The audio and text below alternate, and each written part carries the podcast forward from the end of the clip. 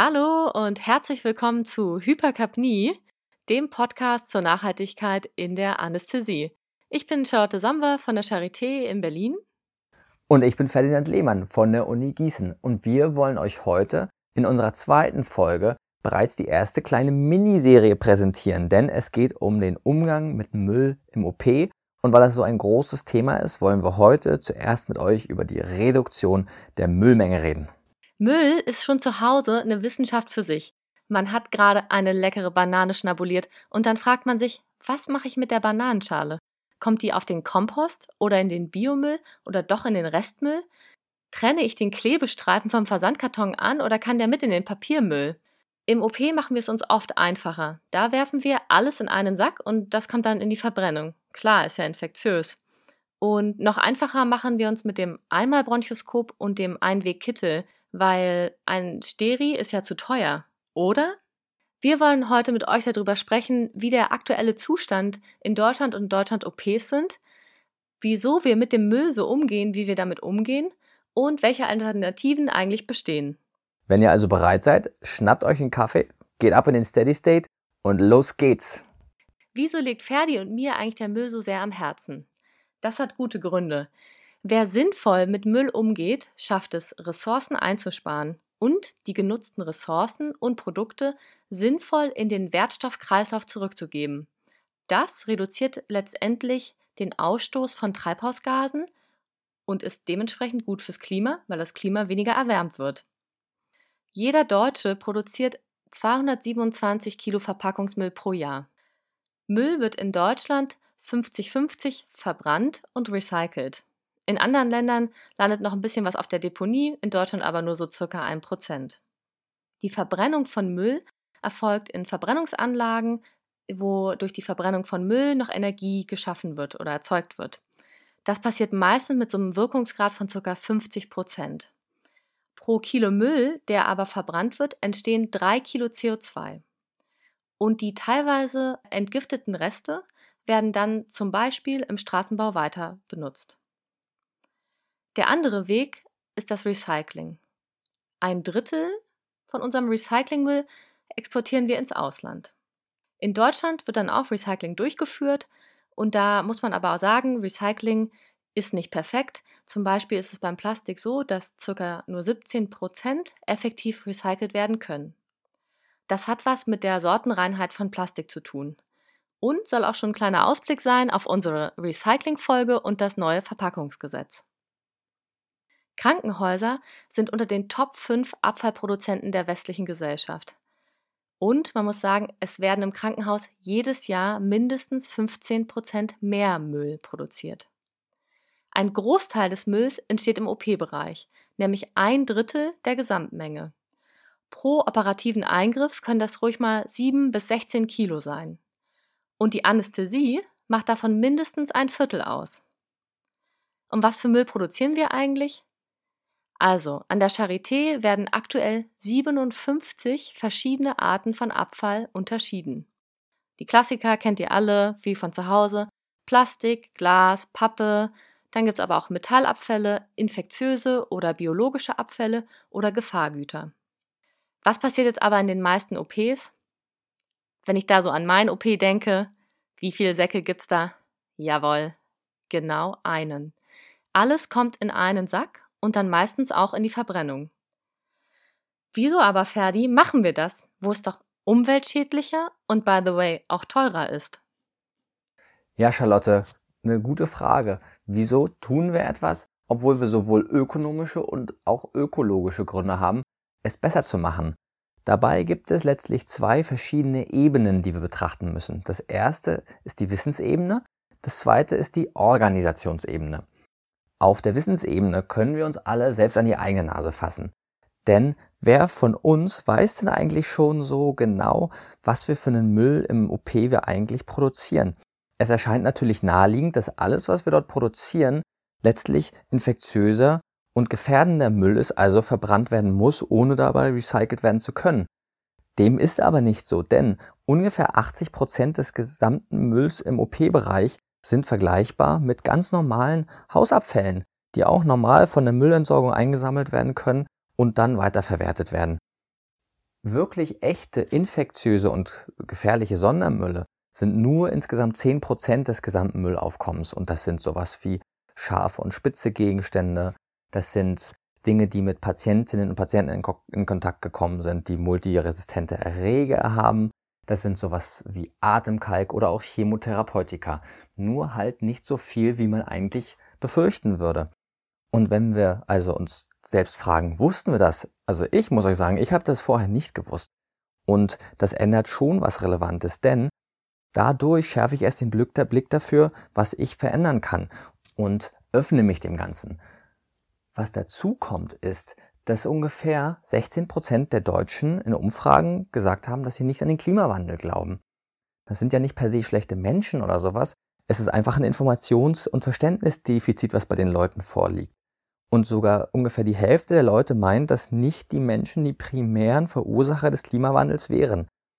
Wir müssen uns also fragen, wie können wir angesichts des großen wissenschaftlichen Konsens, der zeigt, dass wir als Menschen die Hauptverursacher des Klimas sind, wie können wir das den Leuten nahebringen und ihnen das Verständnis schaffen? Das ist die Wissensebene. Daneben gibt es die Organisationsebene. Wir alle kennen die starren Strukturen innerhalb des Krankenhauses, in denen es oftmals sehr schwierig ist, Veränderungen zu bewirken. Und auch zentrale Entscheidungsträger sind nicht unbedingt die, die die größten Initiativen innerhalb des Krankenhauses nach vorne bringen. Diese Strukturen zu verändern, ist etwas, was wir nicht als Einzelpersonen schaffen können, sondern was als Team passieren muss. Und die Gründe, warum wir Schwierigkeiten haben, uns als Team zusammenzutun, äh, Veränderungen nach vorn zu bringen, sind oftmals solche Sachen wie, dass wir beispielsweise Sorge haben, dass wir vielleicht was falsch machen, dass der rechtliche Rahmen dafür nicht geschaffen ist und wir am Ende vielleicht rechtlich belangt werden können dafür, dass wir was verkehrt machen. Oder auch einfach nur aus Bequemlichkeit, weil wir haben es ja schon immer so gemacht. Das sind die beiden Schwierigkeiten, mit denen wir zu kämpfen haben. Die Wissensebene und die Organisationsebene. Und da müssen wir, wenn wir Veränderungen schaffen wollen, das Ganze angehen, konstruktiv neue, bessere Bedingungen schaffen. Das leitet jetzt eigentlich schon perfekt über zu unserem nächsten Teil, wo wir über die Alternativen sprechen möchten. Also, als gemeinsames interdisziplinäres Green Team können wir den Umgang mit Müll verbessern. Und das am Konzept der 5 Rs. Die 5 Rs sind Reduce, Reuse, Recycle, Rethink und Research. Wenn man sich an diese fünf Grundlagen hält, schafft man es, einfach weniger Müll zu produzieren und besser mit diesem umzugehen. Genau, das erste und wichtigste innerhalb des Müllmanagements ist das Reduce, das Reduzieren der Menge an Müll. Im Supermarkt verzichten wir auf die Plastiktüte, sparen dadurch ein. In der Anästhesie können wir mit so vielen kleinen und größeren Schritten die Gesamtmenge des produzierten Mülls reduzieren. Das Wichtigste bei dem Ganzen ist natürlich, dass die Patientensicherheit gewahrt ist. Und das ist bei den Vorschlägen, die wir euch machen wollen, immer der Fall. Wir fangen bei den kleinen Sachen an bei den sogenannten Low-Hanging Fruits und tasten uns vor zu den größeren Sachen, die erst als Team ermöglicht sind, umgesetzt zu werden. Also Butter bei die Fische, los geht's. Erster Vorschlag. Er erscheint erstmal fast zu naheliegend, um ihn überhaupt zu erwähnen, aber ich sage euch, es gibt so viel Potenzial dadurch, dass ihr vor der Narkoseeinleitung mit eurer Pflegekraft besprecht, was ihr für eine Narkose überhaupt genau vorhabt. Denn wir kennen es alle, das Fentanyl ist gespritzt, das Propofol ist gespritzt und die Pflegekraft fragt euch, und wie viel Nimbex? Und ihr sagt, oh warte mal, ich will doch eine Larynxmaske machen. Heißt also, das Nimbex wurde unnötig aufgezogen, wahrscheinlich wurde der Tubus auch schon unnötig geöffnet und der Tubus wurde schon mit einer Spritze extra getestet, ob der Kaff ordentlich funktioniert. Und das kann dann alles einfach mal in den Müll. Und hätte da alles vorher mit guter Kommunikation verhindert werden können. Und das gleiche gilt insbesondere auch für Medikamentenverwurf, denn wenn ihr es vorher besprecht, was ihr an Notfallspritzen schon vorher aufgezogen haben wollt, reduziert ihr letztlich das, was erstmal irgendwie so standardmäßig dazu aufgezogen wird. Das sind insbesondere Medikamente wie Atropin, wie Ephedrin, wie Noradrenalin, wie Adrenalin. Das kann alles vermieden werden, wenn ihr vorher ordentlich drüber redet. Und ganz besonders intensiv ist das Ganze bei Propofol so. Da ist nämlich der Verwurf am höchsten. Und wenn wir gar nicht so viel brauchen oder vielleicht überhaupt gar nicht vorhaben, eine einzelne Propofol-Spritze zusätzlich zum Perfusor zu verwenden, wandert auch das in den Müll. Und Propofol muss ordentlich entsorgt werden, denn es kann für Wasserorganismen gefährlich sein. Spritzt es ja nicht in den Ausguss, spritzt es einfach auf den Tupfer und ab in den Müll. Dann wird es bei über 1000 Grad verbrannt. Und das ist okay. Und ihr habt insgesamt, wenn ihr vorher die Tipps, den Tipp beachtet habt, schon eine Menge an Müll gespart und letztlich auch an Kosten, denn es gibt Studien dazu, die zeigen, dass ja teilweise pro Krankenhaus mehrere hunderttausend Dollar im Jahr gespart werden können. Wow. Der nächste Punkt dreht sich so ein bisschen um Überdiagnostik und Übertherapie. Es fängt an mit einem Tag in der Prämit. Da sitzt jemand vor euch, der ist jung und gesund. Da muss man sich überlegen, wenn er einen Niedrigrisikoeingriff hat, braucht dieser Patient eine Blutentnahme? Braucht er wirklich eine erweiterte Gerinnungsdiagnostik? Und vielleicht sogar noch eine Lungenfunktionsuntersuchung und eine Ponchprophylaxe. Das sind viele Sachen, die man vielleicht bereits schon reduzieren kann, weil vielleicht dadurch unnötige ja, Diagnostik und Therapie letztendlich stattfindet. Auch auf der Intensivstation muss man sich überlegen, ist jeden Tag eine Blutentnahme notwendig oder zum Beispiel zweimal pro Schicht oder dreimal pro Schicht eine BGA bei einem Patienten, der vielleicht noch den letzten Tag auf der Intensivstation liegt, bevor er auf die Normalstation verlegt werden kann. Und auch neben der eigentlichen Narkosetätigkeit gibt es so viele Kleinigkeiten, mit denen wir super gut Ressourcen einsparen können. Beispielsweise muss jede einzelne Blutentnahme in eine neue extra Plastetüte, bevor sie ins Labor geschickt wird, wenn die nicht mit Blut befleckt sind, ja, wenn da kein infektiöses Material dran war, dann kann man sich auch überlegen, ob die wiederverwendbar sind, diese reinen Transporttütchen. Oder auch für die Hauspost, diese Umschläge. Man kann sich da mit einem Adressfeld auch einfach mit vielen Adressfeldern beschriften, die man nach und nach durchgeht und dadurch ein Umschlag einfach hin und her wandert. Das scheint erstmal jetzt gar nicht so viel. Na Mensch, habe ich einen Briefumschlag gespart. Aber gerade die Einsparung von Papier, das ist ein Riesenpotenzial. An der Charité beispielsweise werden jedes Jahr 57 Millionen DIN A4 Blätter gedruckt. Charlotte? Also 57 Millionen DIN A4 Blätter. Das ist Wahnsinn. Das sind 300 Tonnen CO2-Emissionen einfach nur durch diese gedruckten äh, Blätter. Und jedes nicht gedruckte Papier spart 200 Milliliter Wasser, 2 Gramm CO2 und 2 Gramm Holz ein. Und auch insbesondere durch die Wahl der Herkunft des Papiers ist nochmal zusätzlich was sparbar. Denn Papier mit dem blauen Engel besteht nur aus Altpapierfasern, wird also kein neuer Baum dafür gefällt. Super Sache und die kosten nicht viel mehr. Das lässt sich diskutieren, ob das nicht anwendbar ist. Und auch so Dinge wie besprechen mit der IT, dass die Druckervoreinstellungen klinikweit doppelseitige Bedruckung des Papiers, also nicht standardmäßig einseitig. Das sind alles kleine Schritte, die eine Menge Papier und eine Menge Ressourcen und Geld und alles Tolles sparen können. Pappbecher, Plastebecher. Wenn ihr euch überlegt, was da an, an Ressourcen wieder ins Land geht, dass die alle Einwegprodukte sind. Wenn es möglich ist, wenn sich das mit den Pflegekräften, den Reinigungskräften umsetzen lässt gemeinsam, dann sind so eine Varianten mit einem Tablett, wo einfach Gläser drauf sind, die danach in den Geschirrspüler gehen und dann wieder rausgelegt werden, wirklich sinnvolle Varianten. Das spart euch einfach eine Menge ein. Jetzt kommen wir so ein bisschen zu den Punkten, wo ihr wahrscheinlich mehr mit der Klinikleitung oder der Pflegedienstleitung sprechen müsst, um etwas umsetzen zu können. Ich will anfangen mit dem, den Sachen, die unter dem Stern stehen, flexibler minimaler Standard versus maximaler Standard. Was will ich euch damit sagen? Zum Beispiel, es gibt fertig gepackte Sets, zum Beispiel für die Anlage von ZVKs oder Regionalanästhesie, PDK. Das machen wir oft und gerne und es ist oft auch nötig. Oft bleiben immer wieder die gleichen Sachen übrig, weil sie nicht benutzt werden. Ist euch das auch schon mal aufgefallen? Und wenn da zum Beispiel immer wieder die Tupfer oder die gleiche subkutane Kanüle übrig bleibt, könntet ihr das mit den SOP eures Hauses abgleichen und dann, weil diese Pakete oder diese ZVKs eben auf Anfrage des Krankenhauses von der Firma gepackt werden, dort einfach diesen Überschuss reduzieren lassen. Falls man doch dann diese Tupfer nochmal brauchen sollte oder eine Kanüle, kann diese einzeln nochmal aufgeworfen werden. Das reduziert den Verwurf an Müll. Und wenn ihr doch mal überschüssiges, aber noch sauberes Equipment habt, seien es mal ein paar Spritzen, sei es mal ein Tubus, wer weiß was, das muss nicht einfach direkt in den Müll wandern, sondern man kann, sondern man kann einfach irgendwo im OP-Bereich beispielsweise eine Sammlung haben, wo dann solche Gegenstände reingehen und die dann einfach an Studentenkurse weitergegeben werden oder an den Simulator der Klinik. Oder auch einfach mit nach Hause genommen werden, in der Badewanne mit den Kindern ein bisschen spielen kann. Aber alles, was einfach ungenutzt in den Müll wandert und dabei aber natürlich nicht schon vorher kontaminiert ist, ist einfach verschwendet.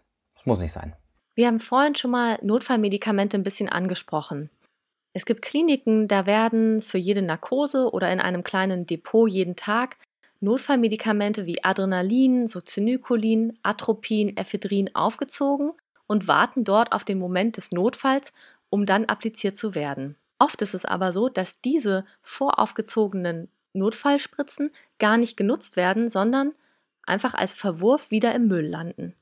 Deswegen gibt es zwei Lösungen, die man anstreben kann, um diesen Verwurf und diese Müllproduktion zu verringern. Und zwar kann man sich sowohl industriell hergestellte oder voraufgezogene Fertigspritzen bestellen, insbesondere für Atropin, Ephedrin, Adrenalin, oder mit der eigenen Apotheke darüber sprechen, ob diese Medikamente nicht von der Apotheke hergestellt werden könnten, um sie dann länger haltbar zu haben. Das reduziert die Menge an Müll, das reduziert die Menge an schwer zu entsorgenden Medikamenten und schafft sogar mehr Patientensicherheit, weil nicht jemand in der Hektik ein Medikament aufziehen muss, das vielleicht nicht ordentlich beschriftet ist und dann eine falsche Dosierung gespritzt wird. Und das ist auch ganz klassisch bei einer Zitosektio so. Da sind einfach sowas wie Trabanal, sowas, was einfach alle zwölf Stunden beispielsweise neu aufgezogen werden muss und dann bei Nichtnutzung verworfen wird. Apotheke macht das Ganze unter einem laminaren Fluss, zieht das auf und kann dann einfach länger gelagert und äh, verwendet werden. Das lohnt sich. Wenn ihr beobachtet, dass bei euch in der Klinik gehäuft ein Medikament oder ein Medizinprodukt abläuft, kann man sich überlegen, Mensch, halten wir dann nicht ein bisschen viel von diesem jeweiligen Produkt vor? Macht es nicht Sinn, die Lagermenge zu reduzieren, um dann den Verwurf auch gering zu halten? Sicher gibt es Listen, in denen dokumentiert ist, was wie oft verworfen wird. Und gerade hier sind auch wieder Möglichkeiten, die Gesamtmenge an entstehendem Müll zu reduzieren. Naja, und welche Klinikleitung wird sagen, dass diese dort entstehenden Kosten sehr wichtig sind und dass man diese Einsparungsmöglichkeiten nicht in Angriff nehmen sollte. Aber auch wieder hier wichtig, nicht, dass am Ende irgendwas Blödes passiert und dann wirklich was gebraucht wird. Denn nicht immer sind alle Materialien auf dem Markt so verfügbar, wie wir es uns wünschen. Charlotte? Und das haben wir insbesondere im Rahmen der Pandemie im Frühjahr dieses Jahres erlebt oder inzwischen des letzten Jahres. Also es sind verschiedene Produkte und Medikamente knapp geworden, unter anderem die Beatmungsschläuche. Und da muss man sagen, die DGAI empfiehlt, dass Beatmungsschläuche, wo Patienten individuelle HME-Filter genutzt werden, bis zu sieben Tage genutzt werden können. Es zeigt sich keine erhöhte Keimzahl bis sieben Tage in diesen Schläuchen, wenn ein HME-Filter genutzt, äh, genutzt wurde. Wenn man sich jetzt überlegt, okay, wir werfen jeden Tag bei 20, 30 Seelen Beatmungsschläuche weg, die eigentlich noch sechs Tage genutzt werden könnten, reduzieren wir eigentlich damit jede Menge Plastikmüll. Es gibt sogar waschbare Systeme.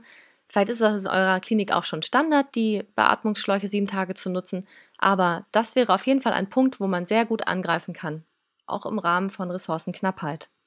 Und weil wir alle gemeinsam wesentlich schlauer sind als nur alleine, macht es auch einfach Sinn, innerhalb eurer Klinik die Wissensebene, wie vorhin beschrieben, nach vorn zu bringen, indem ihr einfach Teachings macht, indem ihr Vorträge haltet, indem ihr mit den Kolleginnen und Kollegen darüber diskutiert und das Thema einfach mehr als etwas real umsetzbares und verbesserbares auf den Tisch zu bringen. Das kann in SOP landen, das kann verschiedensterweise angebracht werden und das lohnt sich, weil erst dann wirklich auch das Interesse innerhalb der Klinik besteht, etwas zu verändern. Und man muss mal ganz ehrlich sagen, wenn man sich den, sag mal, die Richtung des Klimawandels ansieht, was da eigentlich gerade so passiert und auch, dass langsam die Politik mal aus dem Quark kommt und Verbesserungen anstrebt, ist es so, dass irgendwann was passieren muss und auch passieren wird innerhalb der Krankenhäuser. Und es ist schon ein bisschen schöner, nicht hinterher zu rennen und sich zu denken, oh, das hätten wir alles vermeiden können, sondern es rechtzeitig, rechtzeitig ist natürlich aus der Luft gegriffen, aber so früh, wie es dann irgendwie doch möglich war, anzugehen und Verbesserungen einzusetzen und nicht hinterher zu rennen. Und wie gesagt, wir sind alle schlauer als der Einzelne. Deswegen sind wir auch auf euch angewiesen. Schickt uns vielleicht Verbesserungsvorschläge, die euch noch einfallen, die ihr vielleicht auch schon in eurer eigenen Klinik erlebt habt. Wir werden sie sehr gerne aufnehmen und weiter verbreiten. Und wenn ihr ein bisschen noch mehr dazu nachlesen wollt, was wir euch heute erzählt haben oder gerne mal in die Studien reinschaut, äh, reinschauen möchtet, die findet ihr in unseren Show Notes. Alle Links und alle Publikationen findet, also könnt ihr da nachlesen. Oder unter hypercapnie.com. So, das war ein Ritt. So viele Möglichkeiten zur Verbesserung und das allein schon durch die reinen Reduce, also Reduktionsmaßnahmen. Es kommt ja noch so viel mehr und ihr könnt jetzt schon so viel schaffen. Und macht es euch bewusst, ihr schafft es nicht alleine, ihr müsst es als Team versuchen und ihr habt eine große Chance, innerhalb eurer Klinik und innerhalb eures Krankenhauses Verbesserungen bezüglich des, der Nachhaltigkeit und des Klimafußabdrucks des Krankenhauses zu schaffen. Und Insbesondere die Kooperation mit der Chirurgie, mit der OP-Pflege, sowas ist extrem wichtig und schafft ganz große Möglichkeiten. Leitungsebenen werden sich natürlich nicht in den Weg stellen, wenn sie hören, dass hier Kostenreduktionen möglich sind. Aber insbesondere ist der Blick unsererseits auf die Nachhaltigkeitsaspekte, die einfach das Ganze zu einem solch sympathischen Thema machen.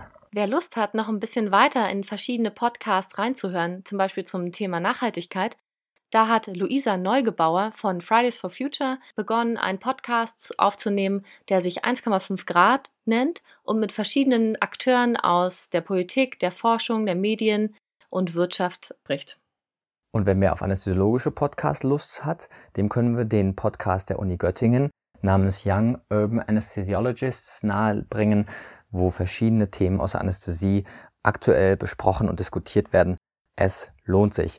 Und wir danken euch sehr, dass ihr uns zugehört habt. Ich hoffe, wir haben, oder wir hoffen, es hat sich auch für euch gelohnt, ihr habt was mitgenommen und könnt bei euch Verbesserungen umsetzen. Wir freuen uns sehr, wenn ihr nächstes Mal wieder bei uns reinhorcht, denn dann wird es um das Recycling gehen. Und das, können wir euch sagen, ist ein Riesenthema und man kann so viel schaffen. Freut euch drauf, wir freuen euch drauf. Danke fürs Zuhören. Ja, danke fürs Zuhören. Das war Hypercapnie, der Podcast zur Nachhaltigkeit in der Anästhesie. Ciao. Ciao.